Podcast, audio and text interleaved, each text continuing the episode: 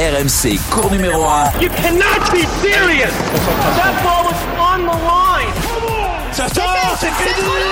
La France remporte la Coupe Davis. Il y a Grandjean. Salut à tous, ravi de vous retrouver pour un nouveau numéro de cours numéro 1, le podcast tennis de RMC. Et vous pouvez le retrouver sur les plateformes Spotify, Deezer, iTunes, mais aussi sur les sites RMC, RMC Sport. Abonnez-vous, vous allez retrouver tous les anciens épisodes. Le premier à rentrer sur le cours numéro 1, sa seule wildcard, c'était un tournoi vétéran à Cabourg. Il a fait demi-finale, il a dû gagner une gourde et une boîte de, de balles. Salut Eric Salio. Bonjour, mais j'ai jamais eu besoin de wildcard. Moi, Ah. j'entrais direct tout le temps. Ah oui, tête de série euh, numéro 1 Pas forcément tête de série, mais j'avais le classement pour rentrer. le deuxième à entrer sur le cours numéro 1, à une wildcard à Roland Garros. C'était en 2013. Et une défaite au premier tour contre Nikolai Davidenko. C'était pas le meilleur tirage hein, pour une wildcard. Non. Salut Flo Serra. Salut à tous, c'était pas le meilleur tirage. Une en 2005 également. Ah Oui, mérité, mérité. Et là, ça avait donné quoi? Euh, premier tour passé contre Andrei Pavel. Ouais. Et euh, après, je suis rentré dans le top 100 peu après, mais j'avais bien joué justement, des challengers gagnés, des Ah, finales. C'est intéressant, on va en parler de tout ça. Vous l'aurez compris, la wildcard, le précieux sésame, l'invitation pour le tableau final d'un grand chelem, le ticket qui peut changer une vie, une carrière, qui peut sauver une saison financièrement, la lancer aussi. Huit tickets d'or par tableau, des déçus, des polémiques, des décisions difficiles à prendre. Cours numéro 1 se penche aujourd'hui sur l'épineux dossier des wildcards à Roland Garros, à quelques jours de leur attribution. Bon, c'est quoi le problème exactement? Parce que le principe d'une wildcard, malgré tout, et on a la chance d'organiser un tournoi du Grand Chelem, donc tu récompenses des gamins qui ont brillé sur des sur Qui des- méritent sur le cours. sur- que- D'accord. qu'on- fait des performances dans des Ouais. tournois un peu moins brillants. Je t'invite. Est-ce qu'il faut vraiment donner des coups de pouce à des mecs qui n'y arrivent pas lui? J'ai refait les comptes, c'est pas brillant brillant. Ça donne un coup de boost sportif et puis financier aussi, parce que t'es euh, premier tour de, de- de Roland, tu prends quand même. Eh Mario, je fais une yellow ce soir. Ça te dirait de pas venir C'est pas sacré soirée quand même. Merci à Geoffrey Charpie pour la, la production. Eric, c'est un casse-tête constant ces wildcards. On se pose chaque année la question, on a le débat chaque année sur les wildcards. Pas qu'à Roland Garros d'ailleurs, un peu partout. hein. Non, mais ce qui est formidable, c'est que c'est un casse-tête en France. Pourquoi? Parce qu'on n'est pas organisé du tout. C'est l'anarchie la plus totale. Alors que aux États-Unis, c'est très réglementé, parce qu'il y a aussi euh, les facs qui accordent des, petits sésames. En Australie, c'est chiadé, passez-moi l'expression, avec euh, un petit tableau de, de pré-qualif qui débouche sur les wildcards. En Angleterre, c'est un peu plus c'est différent parce que ils n'ont pas beaucoup de joueurs, donc les Anglais, eux, ils sont réglo. Maintenant, ils rendent les invitations. Mais en France, on sait pas faire. Flo, d'accord Quand tu étais joueur, c'était aussi... euh, vous trouviez ça flou, euh, l'attribution des wildcards? Oui, c'était euh, c'était assez flou. Et ça, comme on dit, ça a toujours fait parler les joueurs autour d'une table. ça fera toujours parler les joueurs autour d'une table. Et puis, et puis même s'il y a des, pré-qualifs ou des qualifs ou des pré-pré-pré-qualifs, euh, il y en a eu. Hein, il, y a, il y a longtemps des pré-qualifs pour de- des pour avoir wildcard à Roland. Et ça a aussi fait parler parce que c'est trouver les bonnes dates, qui, qui choisir pour ces pré-qualifs. C'est pas les bonnes euh, euh, spéciales, toujours les mêmes conditions non plus. Donc ça, ça a été compliqué, ça a été arrêté, mais ça fera toujours, toujours parler. J'ai parfois été content. Frustré. J'ai été une année très frustrée. On va en parler de ça. Avant, avant de développer ces polémiques, comment ça marche et tout ça, on va reprendre la base. Eric, 8 wildcards dans le tableau messieurs, dans le tableau féminin, c'est comme ça tous les ans, chaque année? Oui, il y a un tableau de 124, donc, et, il y a 8 wildcards qui sont réservés au, à l'organisateur, on va dire. Et, depuis quelques années, les 8 sont devenus 6, puisqu'il y a des accords avec euh, euh, les Australiens et les Américains. Donc, c'est un échange de bons possédés. Euh, les Australiens nous donnent une wildcard et en échange, on leur donne une wildcard. Idem avec les Américains. Donc 8 moins 2, ça fait donc 6. Cette année, euh, il y en a deux qui sont réservés, on va dire, au mérite. À savoir que euh, il y a une race France, on va, on va, on va, on va l'appeler comme ça, qui va récompenser la, le joueur et, et la joueuse qui a brillé dans des tournois français. Alors ça peut être des challengers, ça peut être des, ouais, des même des challengers surtout. Et ça marche comment? C'est euh, comme, comme des points ATP Voilà, finalement? c'est- un, comme au Grand Prix, donc tu, tu marques des points à chaque fois que tu, tu vas en quart ou en demi. Un impératif, faire au moins trois tournois en France pour vraiment récompenser le, mec le plus assidu. Et, et, cette semaine, on va être fixé puisque chez les filles, le dernier tournoi, c'est Saint-Malo. Et chez les garçons, le dernier tournoi, c'est Aix-en-Provence. Je crois que Bordeaux, tient, non, Bordeaux n'est pas dedans. Donc là, même cet après-midi, on peut être fixé chez les filles. Pourquoi? Parce que le maillot jaune chez les filles, c'est Léolia Jean-Jean, qu'on connaît bien, et ici, qu'on va, qu'on va inviter, je crois, parce que c'est une belle histoire.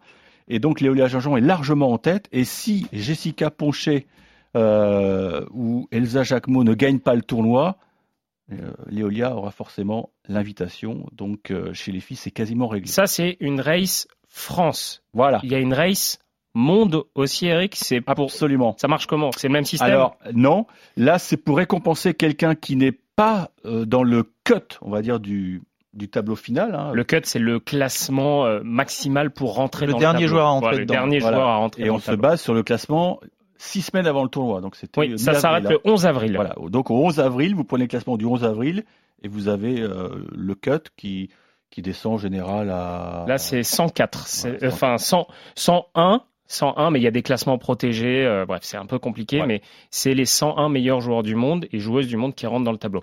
Voilà. Eric, cette race monde. Alors, cette race monde va récompenser quelqu'un qui a fait un super début de saison, qui est très bien classé à la race internationale, qui est le classement parallèle dont on parle souvent. Mhm. euh, et donc, euh, vous prenez, vous défilez, vous tombez sur le, le français qui n'est pas dans le cut, et lui, bah, il aura un petit sésame.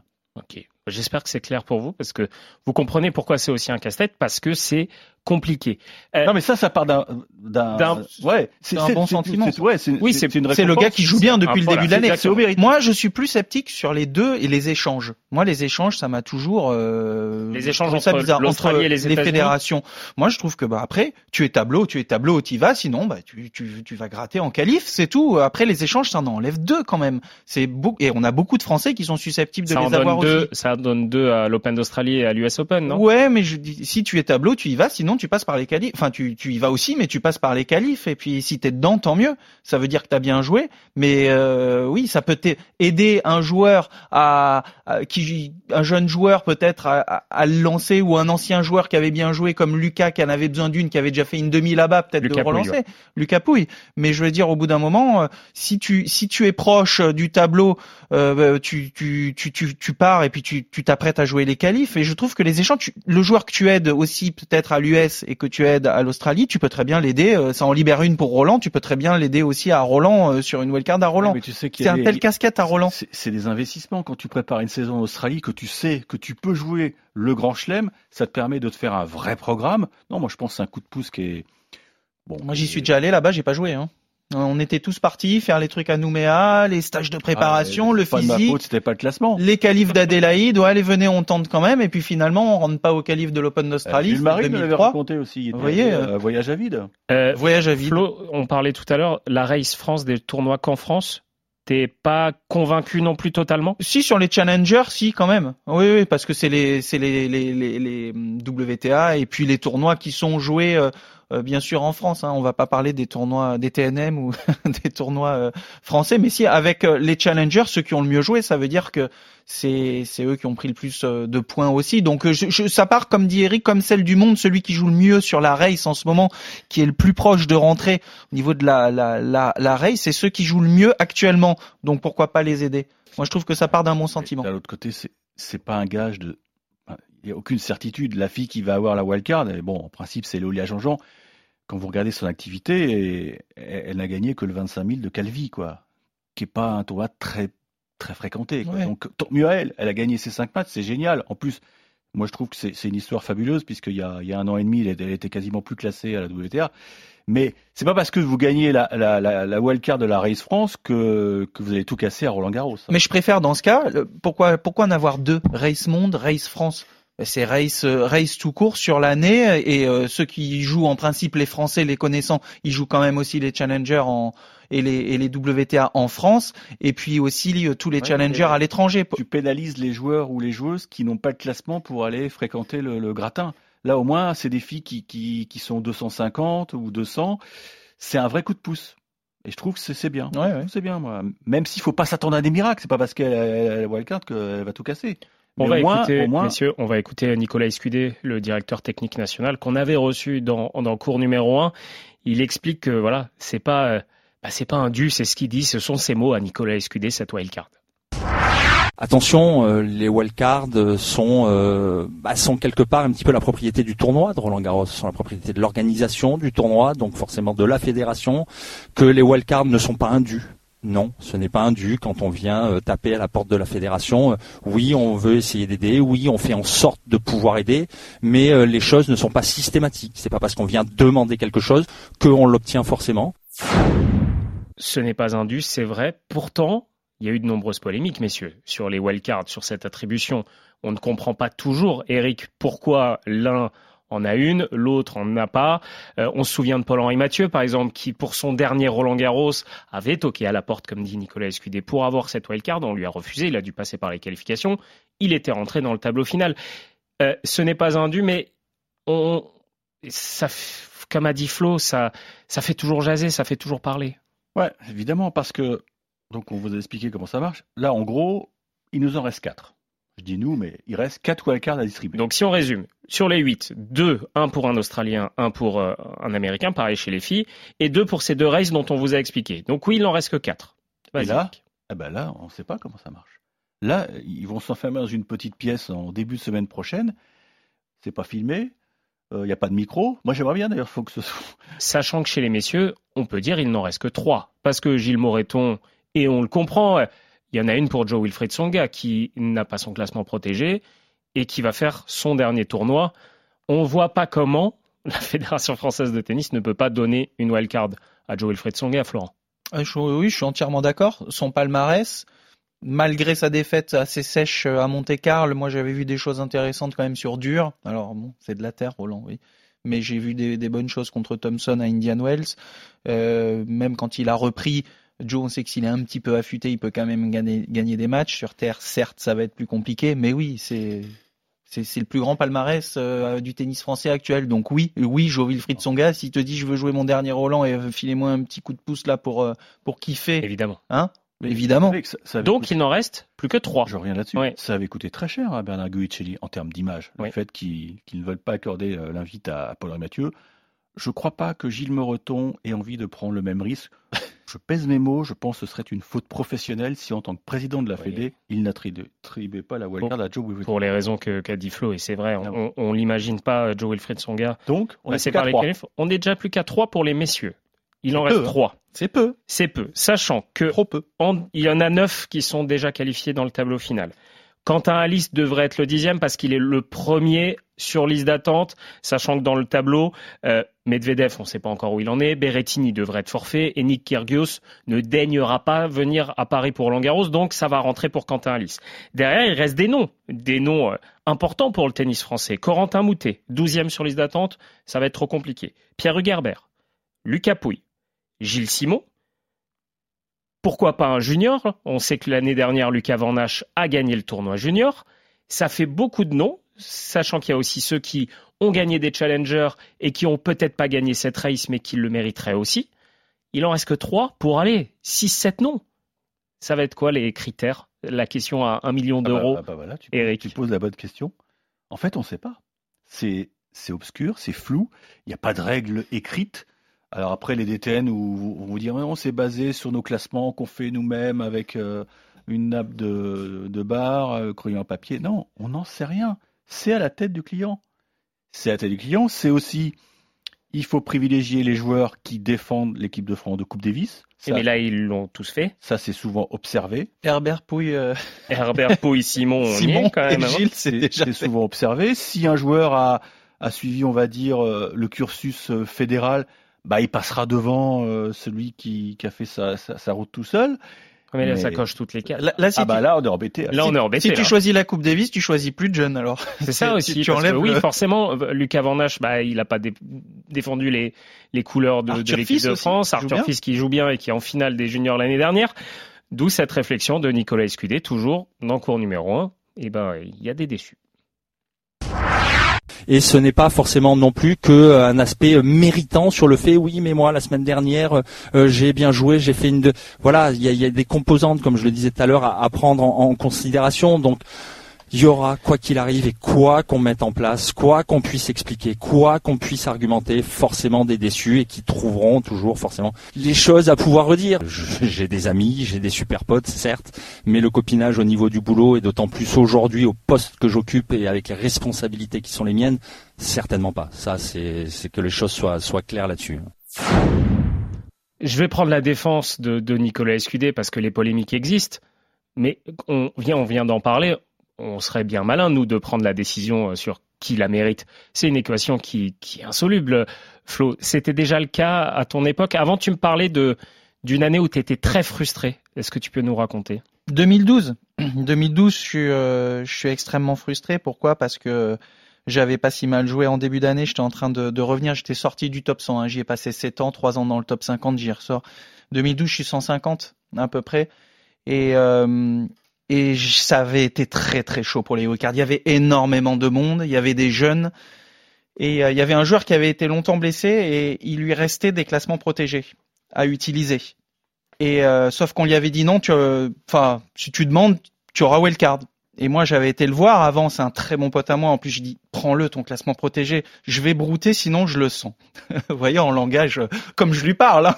J'ai à à la radio, mais mais euh, et ben bon, il a pas pris. Il a eu wildcard et euh, je l'ai pas eu. Et j'ai, j'ai pas dit son nom. C'était, c'était super difficile. Tu n'as pas dit son nom. Non, c'était avec Polo. C'était avec Polo, Polo Mathieu. On en parlait, euh, on en parlait il y a, il y a, quelques instants. Et euh, bah après, je suis repassé par les qualifs. Je me suis requalifié. J'avais été voir euh, le président et puis Gilbert Iserne à l'époque. J'avais expliqué un peu mon point de vue. Et après, il m'avait envoyé des, un texte bravo, super pour la qualif. Et c'était adorable. J'avais passé un tour. Donc euh, et j'avais j'avais le niveau et je sentais qu'à ce moment-là ça pouvait me refaire basculer aussi dans dans le bon sens parce que c'était un petit peu compliqué. Cette année j'ai été vraiment euh, très très frustré de pas l'avoir eu, surtout que les wildcards, comme on disait, euh, on n'était pas parmi les tout tout meilleurs par rapport à Julien Bennett, Nico Mahu quand je m'entraînais avec Thierry Assion à l'époque et puis et puis d'autres personnes. Donc nous on partait jouer tous les tournois Cuba, Mexico et puis c'était un peu toujours les mêmes en France. Donc voilà, bon, on... c'est wildcard, ça fait toujours parler. 2012, euh, j'ai la liste là, j'ai la liste des wildcards. Euh, L'américain c'est Brian Baker, l'australien c'est Leighton Hewitt, et chez les Français il y a Arnaud Clément, euh, il y a Paul-Henri Mathieu, Adrien Manarino, Jonathan Danière de Végy, Éric Prodon et Guillaume Ruffin. Et donc Guillaume Ruffin qui était les jeunes là. Donc voilà, on voit cette liste avec Paul-Henri Mathieu qui va au troisième tour.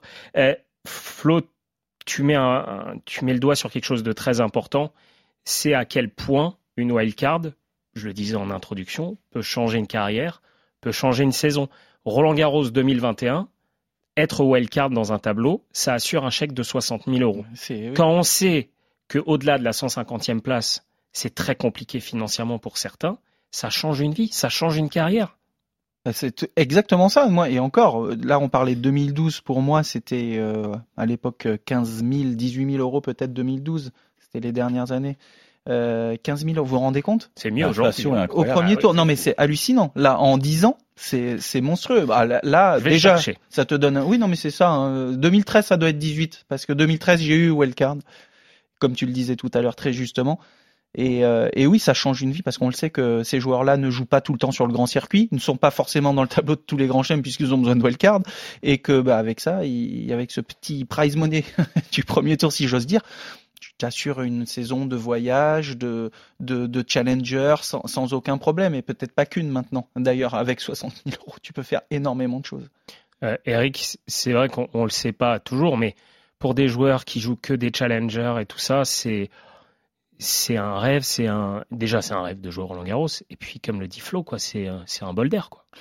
Non, évidemment faut, faut bien se rendre compte que ces garçons-là, ils y pensent 3-4 mois à l'avance. Euh, d'ailleurs, si vous suivez l'actu, vous avez peut-être vu Laurent Locoli qui, qui vient de gagner un tournoi euh, à 25 000 en, en Sardaigne. Il dit voilà, euh, sur Twitter, quatrième titre, a du repos et j'attends une bonne nouvelle d'ici une dizaine de jours. Donc pour eux, voilà, ils ne pensent qu'à ça parce que parce que déjà bon, il y a l'aspect financier, puis il y a aussi c'est l'occasion pour eux de, devant, de, de, jouer devant un vrai public, parce que le quotidien de ces garçons-là, on pense à Laurent Locoli, si vous allez parfois sur le site de l'ITF, vous pouvez voir les matchs. Mais parfois, les conditions de jeu sont, sont horribles, quoi. Il n'y a pas de spectateurs, pas de ramasseur, c'est pas de ramasseur, pas de juge de ligne. Euh, c'est, t'as pas l'impression d'être tennisman professionnel. Alors que là, tout d'un coup, tu vas jouer Roland. voilà, tu, on te regarde différemment quelque part. Justement, on va écouter, on la salue Amandines qui est régulièrement avec nous, qui a connu ça le bonheur d'avoir des wildcards à Roland Garros. Elle parle de ce que tu dis, justement, que ça change tout de jouer Roland Garros. C'est toujours euh, quelque chose d'incroyable, c'est toujours euh, voilà l'adrénaline qui monte, euh, c'est des choses que tous les joueurs de tennis ont envie de vivre. Jouer des grands chelems, c'est pour nous c'est un rêve. Euh, voilà, après la wildcard euh, que la Fédé m'a attribuée, c'est c'est une énorme chance euh, pour nous les Français. Donc euh, voilà, à nous d'en faire bon, usage et euh, je vais essayer de voilà de faire un match euh, comme aujourd'hui, sauf qu'avec la victoire au bout, ça serait encore mieux. Voilà, c'était avant Roland Garros 2018. Amandine, qu'on salue ici. Ouais, Flo, tu voulais réagir? Je réagis sur ce qu'on disait Eric sur les critères aussi. Vous voyez, en 2012, je me dis, j'ai été 36e dans, dans le top 50, j'ai été à Pau en Coupe Davis contre la Russie, je suis resté à la Fédé depuis 2000.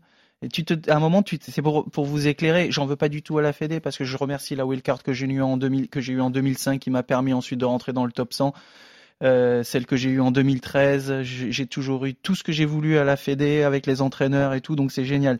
Mais tu te dis, bah pourquoi Eric Prodon euh, cette année? Pourquoi euh, il y a bon, il y avait Guillaume et puis il y en avait un, un autre dont tu as dit. Donc c'est là où tu, tu, à un moment donné, tu trouves de l'injustice. Et puis 2014, je sais que j'arrête le tennis. Je demande pas wildcard tableau, mais je demande wildcard euh, qualif parce que j'avais même pas le classement. il y a des wildcards pour qualif. qualif aussi. Il y en a neuf. Il y en a neuf. Il y en a neuf. Je dis c'est mon dernier Roland. 2014, c'est mon dernier Roland. Est-ce que c'est possible d'avoir wildcard? J'ai pas la prétention de demander dans le tableau. Je vous la demande en qualif et euh, j'ai pas eu non plus. Oh, Donc là, on, aurait dit, un, on aurait dit un film, une production américaine avec la fin qui va être géniale. Et je l'ai eu. J'ai passé trois J'ai passé cinq tours dans le tableau. Je l'ai eu en double avec ah, Maxime Texera. C'était mon dernier match à Roland. Voilà. voilà pour ça, pour les, les wildcards, on le disait, ça, ça change tout. Euh, chez les femmes aussi, hein, on va surveiller ça de près, euh, Eric, cette année. Il y a six Françaises qui sont qualifiées directement dans le tableau final. Il y a Chloé Paquet qui est cinquième sur liste d'attente, Harmonitan septième. Euh, ça va se jouer à rien. Puis il y a Fiona Ferro aussi qui est loin. Il y a Jessica Poncher qui a déjà joué. Il y a Tessa Andrea Jaffitrimo qui pourrait aussi en avoir une. Qui a son meilleur classement actuellement. Voilà, il y a Léolia Jean-Jean donc qui va en avoir une. Donc on pareil, il y a les deux. Le, défi est le même. Le défi est le même. Peut-être, il y a peut-être moins de prétendantes chez les messieurs? Oui, non, mais là, euh, là c'est des vrais cadeaux qu'on leur fait parce que euh, savez que ça, ça non, mais clair. Je veux pas être méchant, hein, mais euh, hein. c'est des filles qui ont, rarement franchi un tour dans, dans des grands chelems, mais, mais c'est aussi très important pour, pour leur carrière. Euh, donc là, je pense qu'il y aura pas, il y aura pas de suspense. C'est pour ça qu'on insiste beaucoup sur les hommes. Mais moi, je, il y a, y a, de la polémique. Et moi, je, je regarde ce qui se passe, euh, notamment en Australie et en Italie. Parlons tout de suite. Dans quelques jours, il y a le Masters 1000 de Rome. Donc Rome, ils ont quatre invitation. Il y en a déjà deux qui sont attribués à Lorenzo Musetti et Flavio Coboli. Et les deux autres seront attribués à des joueurs qui vont briller dans, des, dans un petit tournoi qui est organisé actuellement au Foro Italico, une sorte de barrage, un mini tournoi, appelez-le, je ne sais pas comment on peut appeler ça, mais voilà. Et les, deux finalistes. Entre, entre italiens ou il y a entre italiens, entre italiens. Entre italiens. Et ben les, les, deux qui seront en finale, ils auront le sésame pour jouer euh, le Masters 1000 de, de Alors pourquoi nous on fait pas ça? Une fois, j'avais posé la question à, Arnaud Di Pasquale, qui était le DTN, et il m'a dit ouais, on a réfléchi, puis, puis bon, c'était compliqué à organiser. Là, j'ai regardé les grands yeux, mais dit, en quoi c'est compliqué à organiser? En plus, tu aurais une fenêtre médiatique parce que ça intéresse les gens. Bien sûr. C'est tu, tu fais ça, si tu peux faire ça Roland, c'est encore mieux. Tu as quelques journalistes qui viennent euh, faire monter la sauce t'as un petit portrait du vainqueur qui est, qui est tout heureux, on lui file la wildcard, on lui file le badge d'avance. Mais ils l'ont fait une année, euh, ils l'ont fait sur euh, Alors quelques pourquoi années. Ça pas je, je, je, sais pas, moi je trouve que c'est pas, pas si mal. Quand c'est si casse-tête que ça, je pense que t'as raison. au moins tu sais que tu es affûté, tu sais que tu te prépares, tu sais que au moins tu la donnes à quelqu'un qui a le niveau et exactement. Parce que là, là, on va on va extrapoler. Donc notre... les polémiques, il n'y a pas. Non, non, mais Garros, hein. on a vu à Madrid, il y en a eu aussi. Hein, Madrid, énorme polémique à Madrid. Parler, mais c'est un cas totalement différent extrapolons, anticipons. Euh, donc Quentin Alice rentre dans le tableau. Donc Quentin Alice gagne les deux races, puisqu'il est premier français à la race euh, internationale, et il a gagné le circuit français. Donc on va prendre les deuxièmes. Euh, à la race internationale, c'est Manuel Guinard normalement qui devrait l'avoir. Et à la deuxième race France, si j'ai bien regardé le, le site de la FFT ce matin, le vainqueur est Constant Lestienne. Chapeau à lui. Sauf, moi, il y a un truc qui me gêne, c'est que tous ces points, 188e tous ces points, il les a obtenus en indoor, en dur indoor. Mm. Mm. Là, là, je trouve pas ça très cohérent. Donc c'est pour ça qu'il faut, pourquoi ne pas organiser un, des playoffs? Si tu fais ça, Roland, c'est génial.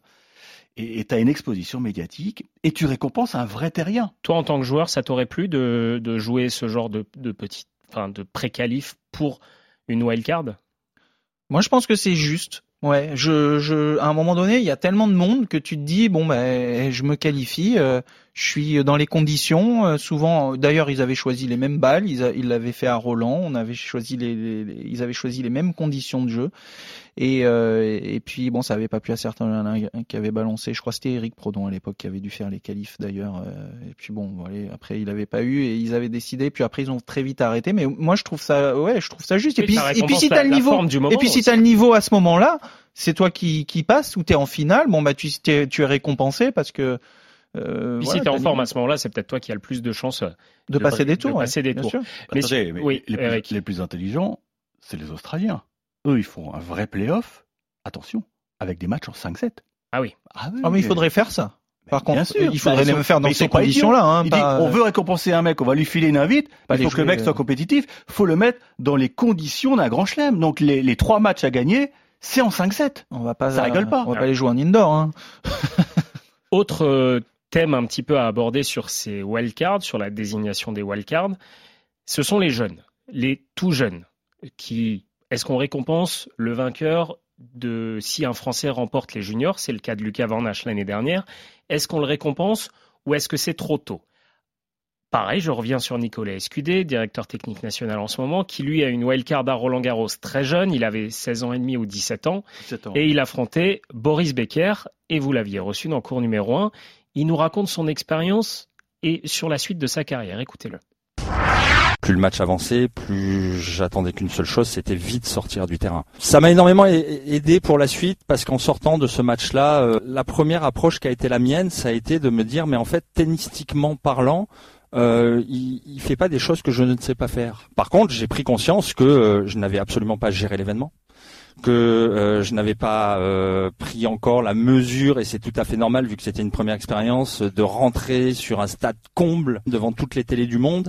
Ça, je l'avais pas mesuré, et ça, euh, oui, je l'ai pris, je l'ai pris en pleine, en pleine face.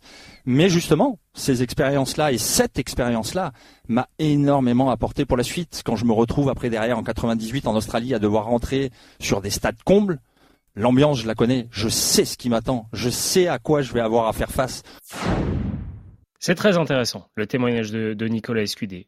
Florent, toi, ton avis, est-ce qu'on propulse un gamin de 17 ans? Euh, on se souvient de Gianni Mina aussi, qui a eu wildcard, qui, joue, euh, qui joue au Nadal sur. Alors lui, c'était sur le Lenglen. Bon, il prend une rousse qui est normale, mais euh, toi, ton avis de joueur, là, je parle aux joueurs. Je pense que chaque personne est, est différente là-dessus. Si tu as bien joué sur le circuit un peu avant Challenger quand même, qui a eu de bonnes choses, euh, que tu es jeune et que mais que tu es loin du classement, mais que tu es bien entouré surtout, qu'on te prépare à ça, comme le dit Nico. Euh, SQD, qu'on te prépare à ce qui va se passer, 10 euh, 000 personnes, euh, l'adversaire que tu vas avoir. Je, je pense qu'on peut y aller. C'est possible de s'y préparer sans l'avoir vécu? Je pense que tu peux. Oui, je pense que tu peux le préparer, mais par contre, si on te donne une wildcard et que tu le prépares, c'est au moment, au moment, euh, sentir si tu es capable d'y aller ou pas. Alors quand tu as le chèque au bout, euh, parfois il y en a, ils ont peut-être pas envie de le refuser, mais ça a été compliqué pour beaucoup de personnes aussi. Je me souviens, John Esri qui fait un super match pourtant contre Murray, je crois qu'il perd en 5-7. 5-7, ouais. Et puis derrière c'est compliqué, puis tu dois retourner sur les tournois Challenger, et tu, on, on, te fait toucher. C'est compliqué après. Ouais, ça a été compliqué. On te fait toucher le, bah, le summum hein, central à Roland chez toi contre contre un super adversaire. Euh, tu sens que tu joues pas mal, il y a un beau truc, euh, que tu rivalises, c'est parfois plus compliqué. Euh, Nico, ça avait été compliqué contre Becker, mais mais ça, ça lui a servi. 6-0, 6-3, 6-0, le, le, score euh, de Nicolas Escudé contre Boris Becker. Et puis retourne en tournoi challenger après. Et puis si ça, tu galères et que ça va pas, ça, ça peut vite te, te, te, te, desservir et puis te faire paniquer. Il y en a qui ça fait monter la tête. Et c'est quoi la solution? Wildcard pour les qualifs, peut-être? C'est déjà bien. C'est déjà bien. Après, moi, je, je, me dis, un joueur comme Lucas Vanache, il gagne les juniors euh, l'année dernière, il a pas trop mal joué en challenger. Tu, tu, tu, peux tenter le coup, mais je trouve que c'est jeune au niveau sur terre là, au niveau du niveau de jeu actuel, c'est peut-être un peu tôt. Eric? Non mais c'est intéressant parce que on est en plein dans notre débat. On est en train de se dire à qui il faut les donner, et là, Nicolas Escudé, il va être dans le jury qui va qui va attribuer les, les bonnes notes et les mauvaises notes, et son avis a pesé, va peser, et s'il est cohérent avec ce qu'il vient de nous dire, donc on se dirigerait vers une sorte de mixte entre anciens mm. et jeunes. Et je trouve que au moment, Mais il en reste que trois. on traverse une période un peu difficile au tennis français, non? Oui. Est-ce que c'est pas le moment justement de de mettre le pied à l'étrier de, ces jeunes? Euh, Tu as parlé de Lucas Van Hache, effectivement, Arthur Fils. Euh, là, euh, bon, c'est un peu, il est un peu plus loin, mais Gabriel Debrouille vient de se qualifier pour, le tableau final de Challenger de Dex. Lui, il est très jeune, non? Ouais, Il a 16 hein. ans. Lui, je pense que lui, on peut peut-être le lancer dans les qualifs. Ouais. le bon moment. Ouais. Mais sur le tableau final, effectivement, pourquoi même pas dire, écoutez, on est, on est dans la mouise, la relève n'arrive pas, on leur donne on les booste. C'est vrai qu'on peut. Mais c'est à double tranchant. C'est à double tranchant. Et si euh, il y a 600, 600, 600 au premier tour, on se dit mais pourquoi on l'a pas donné à, Gilles Simon ou à ou à Pierre Hugerbert qui aurait pu faire mieux? Et puis si euh, Pierre Hugerbert ou Gilles Simon prend 6-2, 6-2, 6-2 parce que pas en forme, bah pourquoi pas lancer un jeune? En fait, il n'y a pas de, il a pas de, de, bonne réponse. Et puis, euh, Lucas Vanage vainqueur, Arthur Fils peut-être en meilleure forme aussi avec de meilleurs résultats. Pourquoi privilégier l'un et pas privilégier l'autre? Enfin, c'est compliqué. Ah non, mais c'est pour ça que moi j'adorerais que, que cette réunion soit soit filmée. Euh, J'en demande beaucoup. Euh, je non, mais parce que ça, ça, je pense, ça passionne les gens et souvent je parlais avec Marc Jiquel qui est un bon euh, un rageux parfois entre guillemets, mais on l'adore, mais lui, il a, il a un avis sur les wildcards. Il pourrait te, il pourrait te dire, mais lui, c'est quoi son avis Non, mais c'est le, il, te décrirait les, les injustices ressenties par, par tous les joueurs qu'on n'ont pas eu. Parce que non, mais c'est un, un vrai souci. C'est un vrai souci parce que c'est opaque. C'est opaque la distribution. On ne sait pas. Le, le communiqué tombe. Je ne sais même pas si les joueurs sont appelés euh, pour dire tu l'as, tu l'as pas. Je ne sais pas comment ça se passe c'est très opaque, c'est très déstabilisant, c'est très stressant, et c'est d'ailleurs pour ça qu'on a eu l'idée de faire ce, faire ce podcast. Mais nous, on n'a pas la solution. Nous, effectivement, euh, moi, je... ça, ça serait pas mal, Eric, d'appeler aussi un peu avant quand tu sais qu'il y en a un qui était tout proche, de lui passer un petit coup de fil avant que ça sorte et de pas la prendre par les médias comme ça. Ça fait. Ça sent le vécu. Viens discuter un peu avant. Ça sent le vécu? Bon, on n'avait pas discuté, mais j'aurais trouvé ça bien. Ouais, non, mais c'est vrai. Ça. Quand je regarde les, j'ai cherché un peu les wildcards ces dernières années. Il y a quand même eu des jeunes, hein. Arthur Cazot en 2021, Harold Maillot en 2020. Euh, il y a des jeunes qui ont eu euh, qui ont eu leur chance pour justement passer, mais quand on regarde aussi, il y a souvent les mêmes noms qui reviennent. Hein. Sans parler de méritocratie, on n'est personne pour juger ça, mais Nicolas Maillot en a eu 6. Chez les filles, euh, Pauline Parmentier en a eu 7. Mathilde Johansson en a eu 7. Quentin Alice en a eu 5. C'est vrai que, voilà, c'est. Est-ce que vous ne trouvez pas que ça fait des multi-chances un peu ou c'est bah, parce qu'il y a personne derrière? C'est qu'ils étaient à un classement euh, entre guillemets bâtard. Ils étaient ils devaient être entre 100 et, et 150. Donc euh, puis Quentin faisait partie des meilleurs jeunes aussi. Bah il avait finale en Grand Chelem, 20 heures. Et Quentin une année l'a refusé. Oui. moi, je veux pas, je veux, pas, récent, je veux la mériter, je veux passer par les C'est en 2020 ou 2021, ça. Pour la petite histoire, cette année-là, j'avais été contacté par euh, un média américain qui me disait, hey, Monsieur Salio, vous voulez pas nous expliquer pourquoi Quentin Alice refuse la, la wildcard? Ah, C'est l'année dernière, Eric, hein C'était 2021. Ouais. C'est ça, j'ai dit, écoutez, oui, je veux bien vous en parler, mais voilà, c'est un garçon qui est, qui est, qui est, franc, qui est honnête, qui a déjà été pas mal servi et qui, qui veut la mériter. Et puis là, il va rentrer, vous voyez. Et là, il va rentrer. Et normalement. Non, non, mais c'est. Oui, il va rentrer, c'est sûr. C'est une, c'est une certitude. il est le premier. Euh, ne jouera pas Roland. Non, non, et puis Murray ne jouera pas Roland, a priori non plus. Matteo Berrettini non plus, hein, ça semble euh, compliqué pour lui. Donc il va rentrer, Quentin Alice. Euh, dans, Heureusement que Murray a pas demandé wildcard aussi. Pardon? Heureusement que Murray a pas demandé wildcard aussi. Alors, Stan Wawrinka, je l'ai interrogé à Monte Carlo. Il a demandé une wildcard. Mais il s'est protégé en s'inscrivant avec son classement protégé. Il m'a dit, j'ai demandé la wildcard mais je suis sûr que je l'aurai pas. Euh, le, les wildcards sont les mêmes, messieurs, dans les autres grands chelems? C'est aussi, euh, quand je parle de les mêmes, c'est le nombre. On est aussi à 8 oui. dans les trois autres ah, tournois du Grand Chelem. Alors, Wimbledon fonctionne différemment depuis quelques années, puisqu'ils ont beaucoup de moins de joueurs de qualité que nous. Et euh, ils estiment que quand. Je crois que c'est. Ils ont fixé une barre à 250. C'est-à-dire qu'un joueur qui n'est pas dans les 250 premiers ne peut pas recevoir une wildcard tableau final. Donc, ils rendent les wildcards, c'est-à-dire que c'est le l'entrant suivant donc qui, qui, intègre le tableau final. Et ça, je trouve c'est bien parce que une année et ça avait fait, euh, je pense que au All England Club ça, ça, avait un peu fait tiquer. C'était un les canards euh, anglais qui sont très forts pour ça. Ils avaient calculé le montant euh, encaissé par Bogdanovic, tu te souviens? Mmh. Alex Bogdanovic. Qui était un, un, bon bon joueur qui devait peut-être être 200, peut-être 150 à son meilleur, et qui avait wildcard systématiquement. Évidemment, il y avait tellement peu de joueurs, et ils avaient calculé ce que ça allait rapporter, et la somme était extraordinaire. Il aurait pu s'acheter un manoir. Euh. Oh, l'immobilier à Londres est, cher, Eric. Bon, alors dans la banlieue. et, et, les Anglais ont encore un système un peu différent, c'est qu'ils font pas la race chez eux, mais ils gardent une wildcard pour celui qui a gagné le Challenger de Nottingham, euh, qui est sur gazon, donc, euh, qui est quelques semaines avant. Comme si là, le, vainqueur du Challenger de Aix-en-Provence avait wildcard. Donc ça peut être un étranger. Ça peut être un étranger, oui, oui absolument. Ou de Bordeaux. Ça, c'est bien. Voilà. Parce que ils estiment que le gazon est une surface très particulière et que le gazon, ça se mérite. Si tu gagnes un challenger, c'est que tu es très fort. Et ils le montreront peut-être tête de série, puisqu'ils font ce qu'ils veulent. Ah oui, il y a des têtes de série, c'est autre chose. Ben voilà, mais si on aura la réponse dans quelques jours, maintenant, pour ce Roland Garros 2022, toujours autant eh bien, de polémiques, de discussions, et on le sait quand elles seront attribuées, peut-être que dans cours numéro 1, on aura encore des débats mais on n'aimerait pas forcément être à leur place pour choisir aussi ces quelques wildcards qui restent pour ce Roland Garros qui approche et ça sera évidemment un événement qu'on va suivre quotidiennement pour cours numéro 1. Merci Florent Serra. Avec plaisir. toujours. Merci Eric Salio. Je vais faire peut-être une demande de wildcard quand même. le coude, ça va pas mieux? Ah, je dirais rien. ah ouais, Puis j'abandonnerai, puis ah, On va voir Eric Salio en wildcard, on va bégayer. C'est sûr ça. Merci beaucoup Geoffrey Charpie, Julie Deroux pour ce cours numéro 1. Passez une excellente journée. À très vite sur RMC. Ciao. RMC, cours numéro 1.